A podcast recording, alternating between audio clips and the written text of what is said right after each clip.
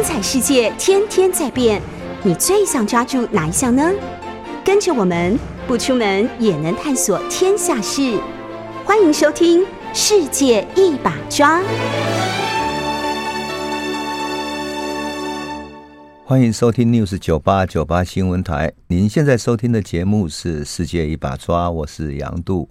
我们节目也会同时上架到各大 Podcast 平台。您只要搜寻“听说”，就可以随时随地重新听一听这一系列的内容。我们每次谈到历史啊，总是会说，呃，历史上的统治者到底是正义或者不正义？乃至于我们总是很容易的采取了一种批判的态度，或者说一种支持的态度，特别是对于日本统治时期啊，呃，台湾分成两种态度嘛，哈，一种是觉得哦，日本的统治时期治安好，然后社会好，是台湾现代化的开始；那另外一种是反日的啊，那这个反日的呢，也跟台湾过去的历史上的抗日的传统有关系啊。所以不仅仅是说，嗯，有一种过去哈，特别因为八年抗战时期嘛，所以许多从大陆迁移到台湾的外省人啊，老一辈的外省人，总是对于日本怀着一种啊过去的历史的仇恨啊。你想，一个家被日本人给毁了，特别在大陆的时候啊。从家千里万里流亡到大后方，无论是学生，无论是年轻人，整个一辈子都改变了，整个生命都改变了哈。那几亿人流亡在道途上，然后生命无所归依，而且呢，安全毫无保障啊！多少人流离死生啊！真的是非常悲惨的啊一种一种命运。我记得我以前听蒋勋讲过哈，讲过。他对于老一辈的对日本人的态度，哈，他觉得特别能够有感触。为什么？因为他们受到日本人的迫害太严重了。蒋勋说，他的母亲哈曾经带他们家的孩子，然后开始要从北平流亡到后方，然后沿路走的时候，哈，那些沿路走的流亡到后方的人里面，哈，往往当然都是开始是坐火车嘛。火车沿着铁路线走，所以很容易招来日本飞机的轰炸。结果那飞机一轰炸之后，整个铁路线就断了。断了之后，火车不能通行了，怎么办？整个火车上的人啊，大家只好沿着铁路沿线继续往南走，徒步的走。你想，一车的流亡的难民往南走，怎么办呢？因为难民本来就没有想到说。会拖那么长的时间？你想，铁路上能够抵达是一两天的时间，结果你一走可能走上一两个月，那中间没有食物怎么办？据说有一些人就在路上啊，捡拾那些被轰炸的死去的人他留下的包裹，从里面捡拾一点点食物，这样来勉强果腹生存下来。所以那种流离、生死存亡，特别是在死亡边缘上啊，贫困的边缘上，这样挣扎下来的生命经验，使得他们对于日本很难说像蒋介石所讲的以德报怨。我特别坦白讲，我特别不喜欢以德报怨。一句话讲的就是孔夫子讲的：“以德报怨，何以报德？”你如果对人家是用以德去对付那个对你有怨的人，对你怀恨的人。那你怎么对报德呢？对你好的人，你要怎么报答他呢？所以，我对于这一段日本时期的统治历史，后来重新整理，特别是日本统治台湾的这历史重新整理过后，其实他所留下给我的啊，就是什么呢？就是一种对历史的一个教训。也就是说，不管日本好或者坏，任何一个统治者一定有他的 way of thinking，就他的思维方式。他的思维方式使得他们采取了这样的政策、那样的政策，而每一个政策都可能会造成一个后果。那个后果是好的，也许它就使得现代化或者说经济建设有帮助，但是相对的，它也会影响到许多人。有得利的人，当然也有受害的人，而受害的人多了的时候，整个就会起来反抗，那个就是抗日的根源。因此，我们。不必特别站在什么立场，而是站在什么？站在理解大历史的立场，去了解什么政策会造成什么后果，然后它的好与坏，我们看到那个历史的来龙去脉，如何形成，形成的过程发生什么样的真实事件，而形成了事件之后啊，事件发生之后，它对后来的发展产生什么样的影响？我想，这才是我们在读历史里面所能够得到的一种所谓的思想上的得到好处的一种结果啊。我们从此得到一种教训，而不仅仅是看到事件然后靠边站而已。那么，这个就是我们看到日本统治时代的历史啊所采取的态度，也是我个人的基本态度啊。所以有人说，啊，你到底是站在这一边或者那一边？其实没有。我们在看大历史的时候，是为了了解历史，而从中得到更深的历史的思想和文化和各种课题。哈，好，那我们今天要讲的是什么呢？这是一个很有趣的课题，哈，叫做竹林事件。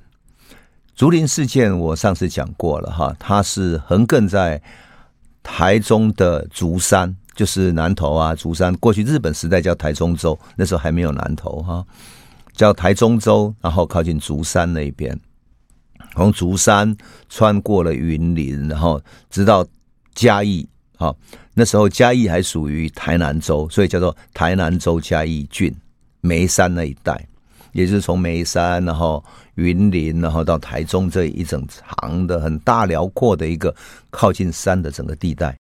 它总面积有多少呢？一万五千六百多甲。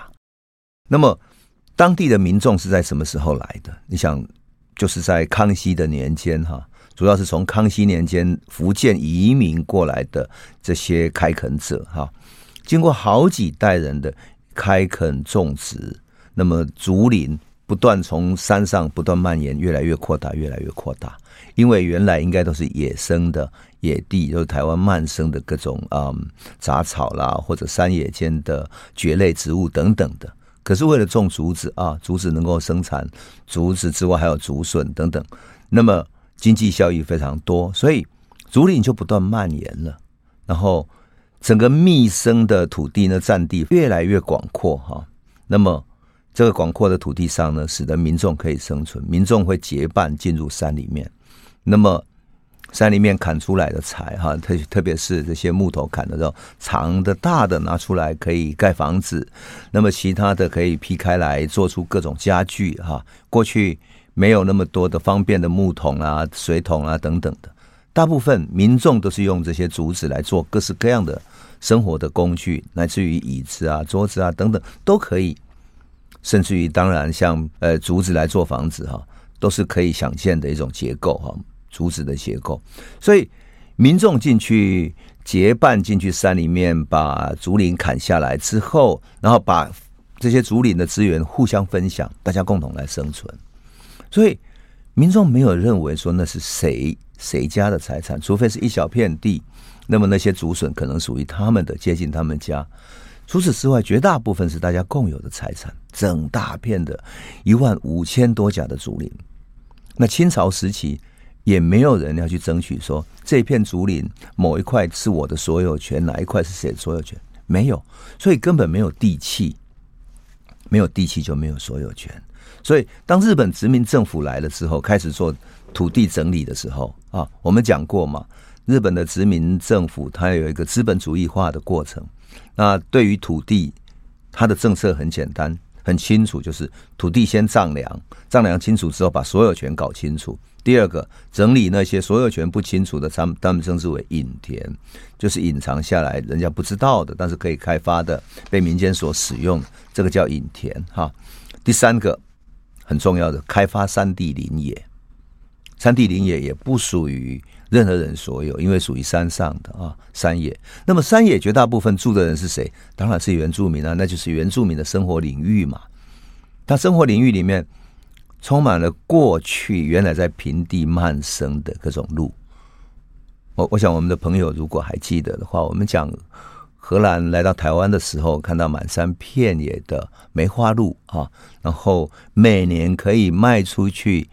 一二十万张的鹿皮到日本去，你就可以想见台湾的野生动物的资源是多么丰富啊！所以原住民他们并不需要为生存而烦恼，野生动物供给了他们很重要的生存资源。可是当平地人，特别是汉族来台湾的这些平野上面开发之后，他就跟野生动物抢占了。生存空间，所以野生动物没有办法生存之后，只好退到山里面去，退到越越靠近山里面。因此，原住民就只好跟着这些野生动物，慢慢的往山里面退出去了。也就是退到山里面之后，原来的平地就变成是汉族在开发的耕种的田地，而林野那边呢，就变成是所谓的嗯各种野生动物和原住民共同生存的空间。所以他们并没有所谓的所有权的问题。好，日本这个政策呢，也是他们资本主义化很重要的。讲白了，就是说资本主义化就像你管理一个公司啦，你把这个公司有多少资产弄清楚，土地是资产，隐藏的田地是资产，没有开发的山地林野，特别是山地里面还有什么资源。树林的资源、森林的资源，乃至于国宝那些块木、扁柏等等的，这个都是资源。当然，更何况在里面还可能藏有各种矿藏，这个都是资源。所以，土地丈量以后，确定了各种田地嘛，田地的性质，所以就可以确定每年可以从农民那边收获多少税等等的。那么整理隐田就是把清朝时期产权不清楚的弄清楚了之后，政府就收归国有。那么收归国有，他就可以卖给这些大的地主，或者是分配给日本的一些退休官吏。当然，资本主义化很重要的是要引进资本家，所以日本殖民政府非常有企图心的哈，想要引进日本的大企业来开发，所以。这个就是他的一个一个策策略。那么至于开发山地林业，你想日本人到台湾，台湾的山地林业，整个森林，不要说日本人，你就像现在我们任何一个呃住在城市里头的台湾人啊，要到山地林野去，你看到一片森林，你你要去计算它有多少资源，如何可能呢？你更何况整个地形是陌生的，台湾的山地又那么大，所以。所有的森林资源对他来讲是一个宝藏，但是他完全不了解，那怎么办呢？就像很多欧洲国家到中南美洲去的时候，他们首先派了什么人去？第一个传教士，他希望通过传教士进去。当然，殖民者进去的那些武力啦、征服等等，这个都有的。但是除了这个之外，你要了解当地的资源进行开发的话，还有一个很重要的，叫做文化人类学。文化人类学就在这里面发展起来的。这些人进去研究在地有什么样的人类，有什么样的民族，有什么样的文化，然后了解他们的语言之后，通过他们的语言，然后去做什么？去了解在地哪里有一些隐藏性的资源，因为只有他们在地的人才最知道资源藏在哪里，乃至于他们借以生存的资源最好的在哪里。所以我常常说，文化人类学是。配合殖民者的侵略而发展起来的一种学术门类啊，叫做文化人类学，乃至于人类学也是一样的哈。所以，我们说中研院有没有？中研院到现在，我们常常在做台湾的原住民族研究的时候，往往要找的还是日本的当时的一些学者，文化人类学的学者对台湾原住民所做的调查。坦白讲，他对台湾原住民的研究真的很有贡献。为什么？因为他们研究的当时原住民的神话传说，乃至于语言啊，乃至于说各地的生活习俗啊，对于后代的研究者都很重要，因为后来永远不存在了。我记得我研究凯达格兰族的时候，哇，终于在日本人的嗯当时的文化人类学的研究里面找到他的史料，找到他们的神话传说啊，传说凯达格兰族怎么到台湾的。这个都是文化人类学的贡献，但是我们不要遗忘了哈，他们研究台湾原住民族的人种、文化、语言，乃至于各地的资源，他和他们的生存习惯等等。其实呢，配合着这种文化调查团的背后还有什么？还有经济研究者跟资源调查。就这样子，日本殖民政府通过文化人类学这样的一种研究，然后把台湾的资源搞清楚。这个就是十九、二十世纪所有的世界殖民帝国都会做的事情，都会做的事情。那么，这个开发山地林业的政策，也使得日本进入了台湾的山地里面去。因此，当日本人去开发阿里山的块木，开发太平山的林场，开发大雪山的林场，这是台湾的三大林场哈。一个是阿里山这边，一个是在呃大雪山，一个是在太平山。三大林场这三三个地方，其实你就可以看见了，可以看见日本通过这些文化人类学的调查，可以深入到台湾森林里面真正的样貌、真正的资源所在。那么。经过这个调查之后，当然日本就知道了许许多多台湾那些隐藏的田地，乃至于山地林野哪里有资源。而我们刚刚讲到的一万五千六百多甲的竹林地区，就是台中嘉义这整个后面的地带山林地带呢，事实上就是他们认为这是可以值得开发的，因为它不像深山那么深，但是呢，很快就可以开发，可以建立交通，可以来开发。那那里又是原住民族跟汉族混居的地方，本来土地契约就不清楚，占地又那么辽阔，所以整个就被日本政府视为公有地。那么一九零八年的时候，殖民政府觉得时机差不多成熟了啊，统治台湾各地也都平定下来了，那么应该往外扩展，就是往山地林野这边扩展了。所以他就用产业开发的目的哈，决定把竹林重新。整理过，然后调查过，详细的整理来调查，这样。那他采取了两面手法。第一个是跟当地的民众宣告说，这个地方没有土地所有权，所以我会继续准许你们来利用这些竹林。那这样就缓和了跟在地民众的矛盾。他不会说因为来调查，人家觉得可能政府要拿走了，所以起来反抗。这是缓和矛盾的第一个手段。那么再来呢？他是用保护繁殖跟经济利用的理由，也就是说，为了让在地的竹林啊能够继续繁殖，而且好好的利用，所以希望在在地民众配合还有官厅的主导之下，来设立一个纸浆工厂。日本人认为纸浆工业对于竹子啊，这些竹子是纸浆工业最好的材料，所以就去吸引了日本。本地的哈，日本本土的叫做山林企业来台湾，然后来台湾之后再找合资公司，就是跟另外一家日本公司合资，然后来担任了对于这整片竹林开发的任务。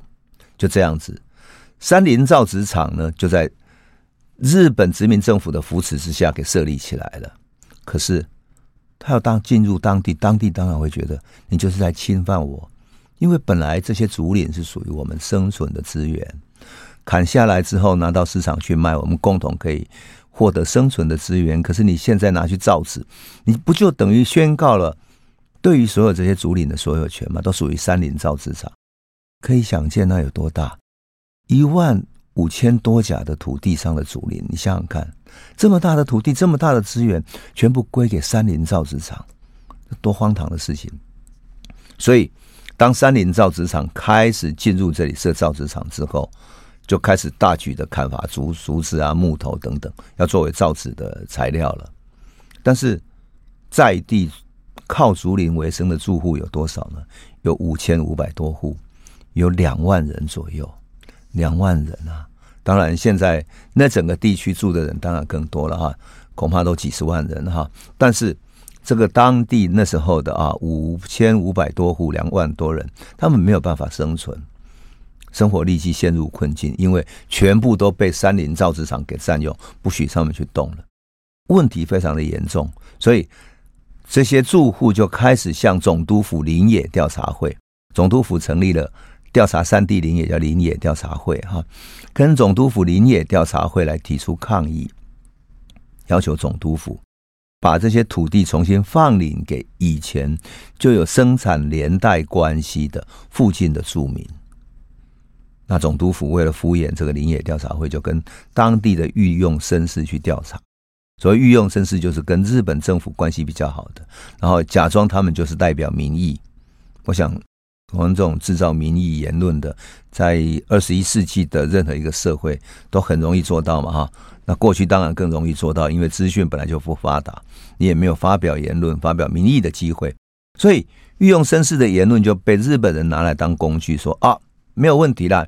他们说可以自由进入山林采伐，所以他们生存没有问题。真正有问题的继续存在着，那怎么办呢？殖民政府对他们置之不理，然后总督府理直气壮说，不管怎么样，一定照常执行。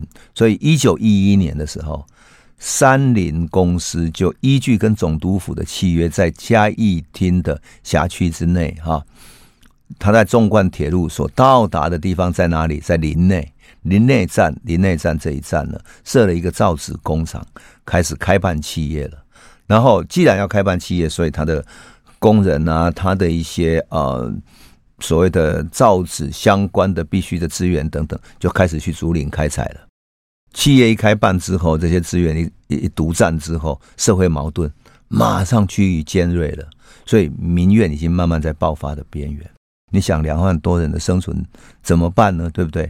所以那整个的地区是非常非常艰难的。那么。艰难生存的人，这些辛苦的人，要到哪里去呢？我们都知道，在台湾，当你面对生存困境，感到无助的时候，会到哪里去？会到庙宇，因为呼天天不应，叫地地不灵，然后总督府又不管你，那竹林已经被占领了，你的生存资源没有了，于是你祈求于神明能不能保佑，能够改变这样的命运，而神神明。也不一定能够保佑，可是他把他所有的怨、所有的悲哀、所有命运的无助，去跟神诉说，神听不见啊，谁听得见？在庙宇里面工作的那些和尚、道士，还有所谓的庙宇里面工作的这些人，做庙事的人。而在做庙事的人里面，有一些是流浪在乡村的知识分子，因为有知识，所以看得懂诗签啊，看得懂他们命运所预示的那些未来的方向。而这些人就是成为这些命运的艰难者、生存的困难者，他们的倾听者，仿佛他们的心理医生，又是他们命运的指引者一样。那这些人会会不会改变竹林的命运呢？我们先休息一下，再来继续说。欢迎回到九八新闻台，世界一把抓，我是杨度。我们刚刚谈到了哈，在任何一个乡村社会，其实那个时代都没有心理咨商师。每一个人民碰到困难的时候，无论是家庭的困难，无论是生存的困难、经济的，或者是内部人士的种种艰难的时候，都会到庙宇去，去跟神明诉说。神明不在了，那么就求诗签。所以，即使到今天，我们到嗯龙山寺、到行天宫，你都看到许多人在那里虔诚的拜拜，希望求一个诗签，诗签给我们指引。不要说诗签了，每一年台南都有庙宇去求国运的诗签，国家的人都还期待看到国运的诗签，更何况每一个人呢？那特别是碰到困难的人，他们到庙宇去。祈求神明的指点，指点未来的出路，指点未来的生路。可是神明没有能够改变什么，真正能够倾听的，就是在庙宇做事的人。我们闽南话叫庙公、庙公哈，就在庙里管事的人。他们往往是和尚、道士或者算命的人，或者是在地的知识分子，在地士绅的知识分子啊。那么这些人懂得怎么看诗签、识字，所以。能够给人一点点指引，可是这些听的人，他们听到那么多的民怨，那么多艰难痛苦的事情，他们难道不会想帮忙这些老百姓来改变这种命运？如果四面八方所听到的都是艰难的生存，都是困难的，然后对于政府有怨恨的，他们难道不要想要改变吗？所以，他们了解人性，这些庙里边的庙公或者道士。了解人性，了解民间的疾苦，所以到最后，他们很可能就会结合这些民间的受苦者，共同采取行动。我们说，在竹林事件里面有一个很重要的人哈，他叫做刘干，刘干就是这样的角色。当然，后来在一九一五年发生的交八年事件的于清芳也是这样的角色。他们都是知识分子，然后在庙里面生存，当成庙公或者庙里面的道士一样的啊，带领庙宇的人，他就带领了民众起来反抗了。那么在竹林事件里面，这个刘乾呢，他是住在哪里？住在南投现在的沙连堡，就是江仔寮，当时叫江仔寮哈。他其实就在南投的鹿谷乡哈。他家道非常清寒，可是他从小受到一些汉学的知识。所以他懂得怎么占卜，就是占卜，然后靠占卜为生，帮人算命。在地方上，因为他为人正派，所以很受到敬重。他由于他占卜的职业到处流浪，所以就变成有一次啊，日本警察觉得他改变的就是会改变影响地方的一些想法，所以干脆就在路边特别去侮辱他，故意把他那些占卜的工具全部没收了。当然，他在庙宇里面听到日本警察到处欺压在地的庄民，他当然非常生气。可是他知道说，他聆听了那么多民怨之后，他有可能会带领这些老百姓起来反抗，他变成地方的意见领袖。所以，日本警察特别关注他，天天在监视他。为了躲避日本的监视，哈，他就搬干脆搬到大安山去居住了。他自己结了一个庙，建了一个庙，自己在里头礼佛。他有时候下山，然后会住宿在信徒的家里面。那么，跟信徒，他除了宣传这些神道佛教之外，也会讨论日本政府种种恶行，那就灌输一些民主思想。到了一九一零年左右，哈，在南投大坑庄那个地方，有一个叫林启珍的人，就是很典型的例子。他呢，平常就是靠采集竹子、木头，然后到山里面去采集之后呢，拿出来之后自己造纸。我想我们的朋友可能没有直接到造纸厂去过。那我以前很喜欢去啊、呃，去埔里有一家叫广兴纸寮的哈，他就是在山里面采各种可能造纸的材料哈。我记得他还曾经拿过是用什么呢？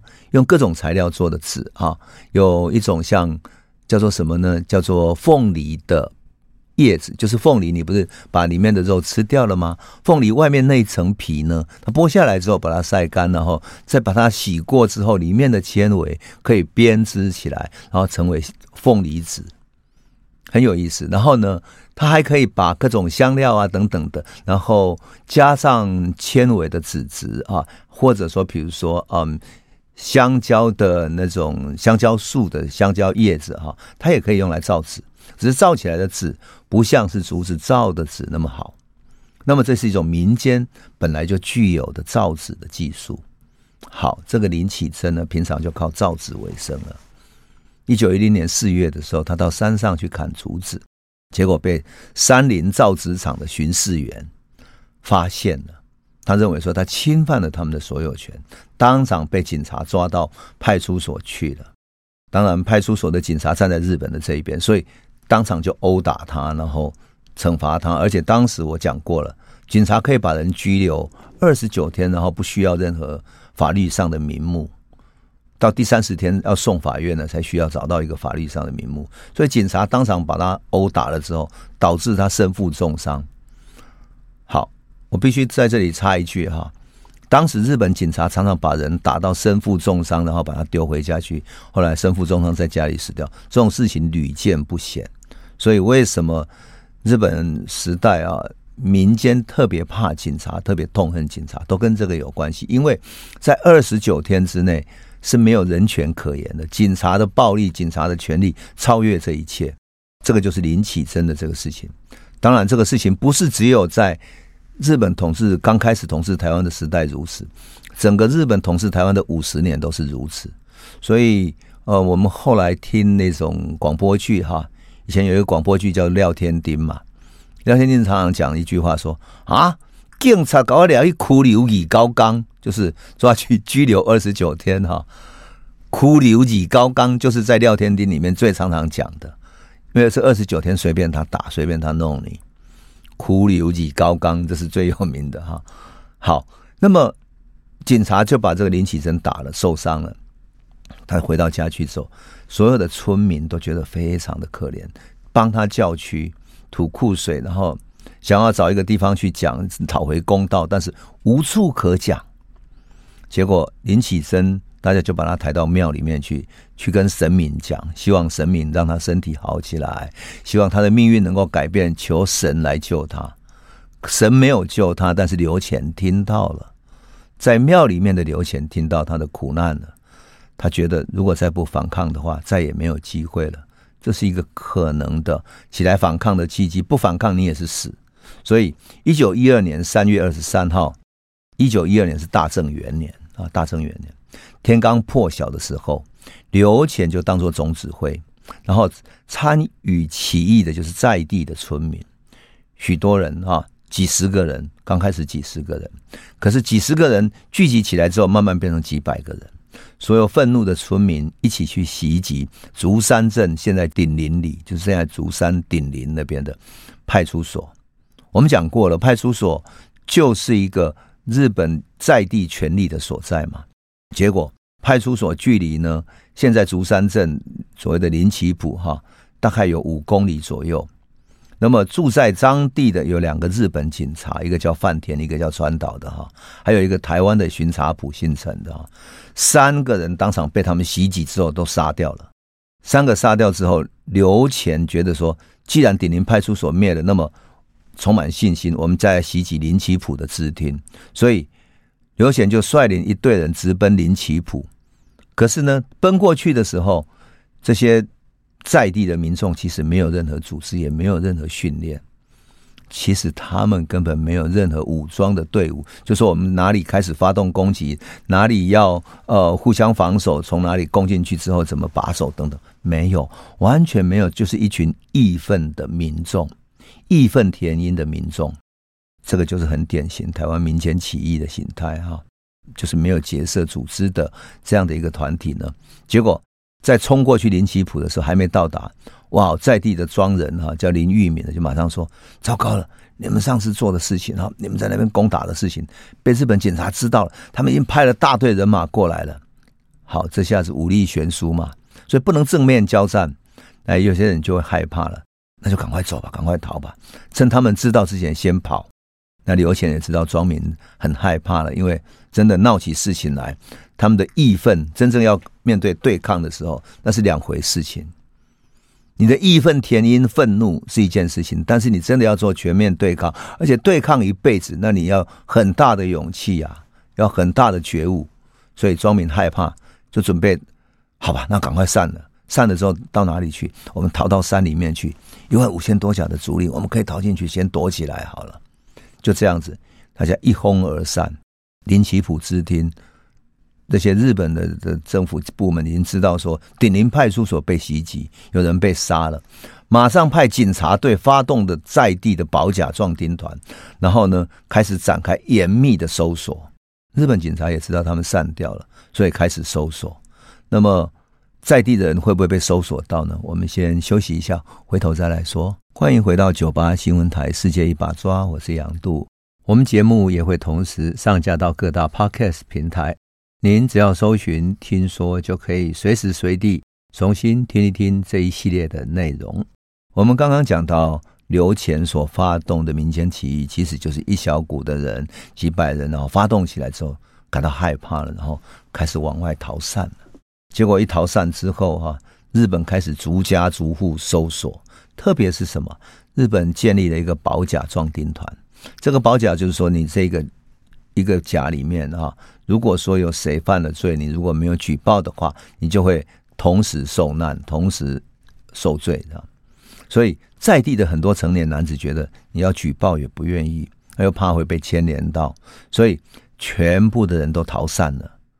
在地的成年男子都逃散，留下妇女在家里面。那我要讲特别男子为什么会逃散？因为池鱼之殃被抓的人太多了，所以大家知道害怕。那么。在当时抓到的呢，没有抓到刘潜和其他几个重要的领导者。可是日本的南头町也派了大队的警察壮丁团到山里面去搜索。最后呢，被抓到的抗日义民大概抓到十二个人，当场被杀了，杀掉一个人。最后在四月宣判的时候，包括刘乾、林启珍，还有叫刘氏、肖之等等等等的，总共有八个义士被判处死刑，一个人无期徒刑。就这样子，整个林奇普事件啊，就这样子被镇压下去了。那么其他民众当然因为牵连太广，大家躲入山里面，山太大了，所以没有办法再继续追究了。可是比较反讽的是什么呢？最反讽的是，花了这么大力气占有一万五千多甲的土地的竹林，那这样的山林公司呢，居然没有办法造出符合质量的纸，就质量不好。那么它的原料是用桂竹笋，它只有要用桂竹笋，可是桂竹的产量又不够，纸张的质地不如预期，产品粗劣，所以卖不出去。哇，怎么办呢？收支不相抵。整个投资宣告失败了，所以一九一一年投资到发生这些冲突，一直到一九一四年就宣告停办了。距离林奇普事件的发生也不过才两年的时间，那么多人牺牲了，然后整个企业反而什么什么办法都没有了。可是企业虽然停办了，三菱公司没有放弃对竹林的占有权，跟他想要经营他的，他们知道说台湾的农民是不满的，所以。山林也很难，山林企业也很难去管理在在地的两万多人，就干脆他是干嘛呢？他就干脆当做说，那我们来投资什么？投资不必花什么成本，叫做竹林的增值跟林相的改善。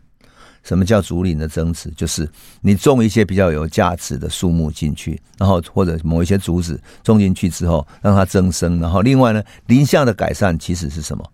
就是把竹林砍下来嘛，砍下来去卖，那叫林相的改善。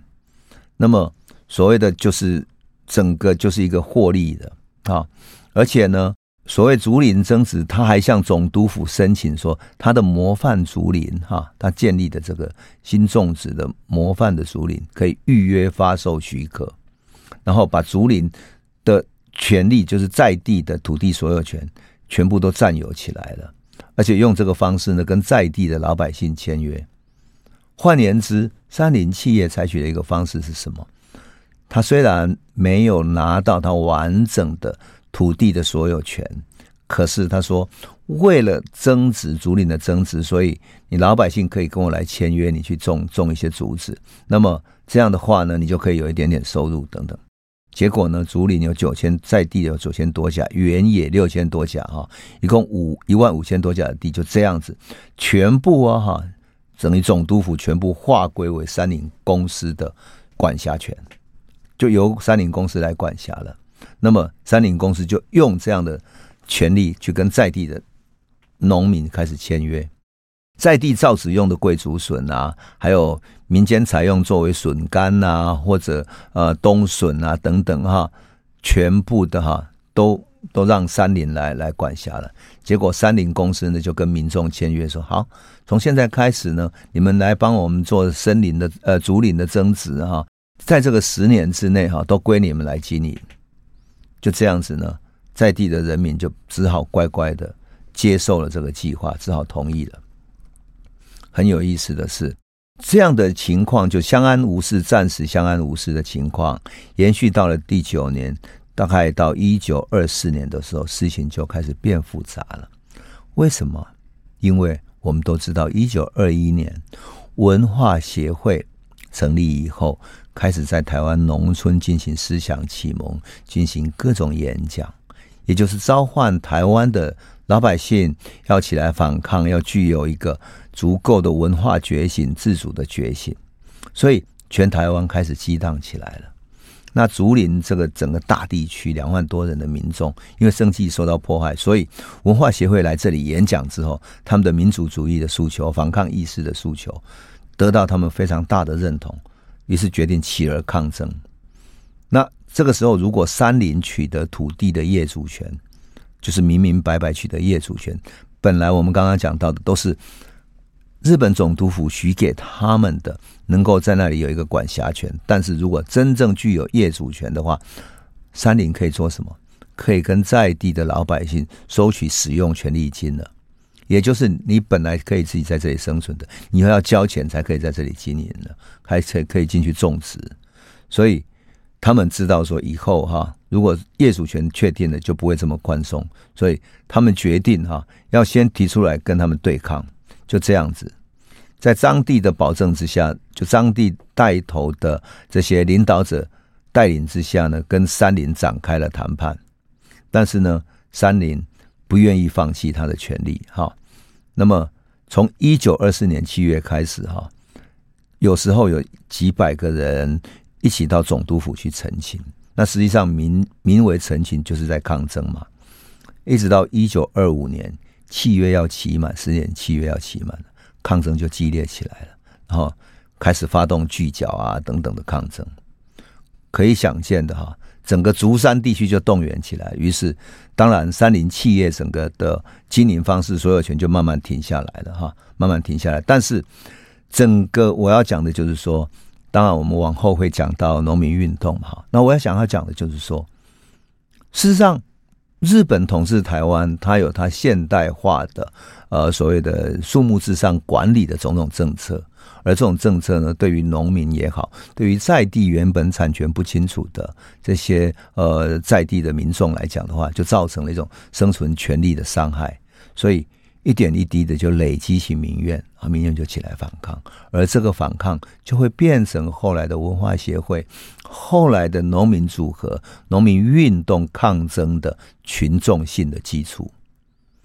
我说哈，往往所有的抗争、所有的反抗，都是有群众基础、有历史渊源的，绝对不会说无无缘无故一群民众就起来反抗的。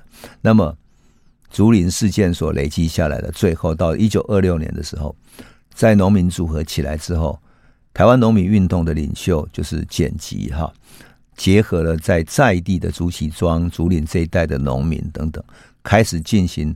把农民组合起来做进行斗争了，而这个斗争又不再是像过去一样是留钱，或者说是林奇甫事件的时候，是由一群在地的庙宇的主事者来带领。他们没有能够用现代性的方式去对抗，而剪辑他们呢，是跟日本的劳动农民组合互相认识、互相支援的，也就是已经从最早期的农民的起义反抗。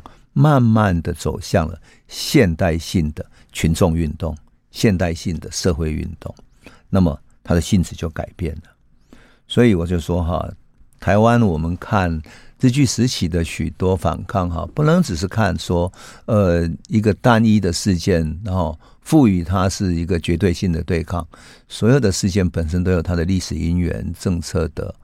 缘由哈，你把这个脉络梳理清楚之后，你就会看见，其实啊、台湾民众以及乃至于群众运动本身，事实上是非常理性、非常清楚的。这整个脉络是很清楚的啊。所以，我想，当我们看到竹林事件的时候，我记得我上次讲过了，竹林这一带的民众的反抗者渊源是那么深，所以。等到农民组合在竹林反抗之后，组织起来之后，在地的群众已经变成整个是现代性的反抗者。那么到了台湾光复以后，特别是二二八事件爆发之后，我们说二二八事件台中的带领者是谢雪红，谢雪红就带着台湾民主联军的一些年轻人啊，他特别是突击队的陈明忠等等，他们就跑到了埔里。后来，二二八上台湾的上来的二十一师进追剿到埔里之后，他们又逃到竹林这边，从竹林这边往南逃，逃到云林，最后逃到眉山去。其实这整个逃亡路线，并不是所谓的光复之后谢雪红他们所建立起来的，而是有那么长远的一个群众性的根源。是这些人把他们组织起来的，那我们就看到台湾反抗运动的一个很深远的在民间的深深的那些脉络。我想这就是我们读历史很乐趣的地方哈。这种乐趣就是我们看到民间的根源，以及这些民间的生存的奋斗，以及他们奋斗过程中所留存给我们的生命的启示吧。好，我们今天就先讲到这里了，谢谢。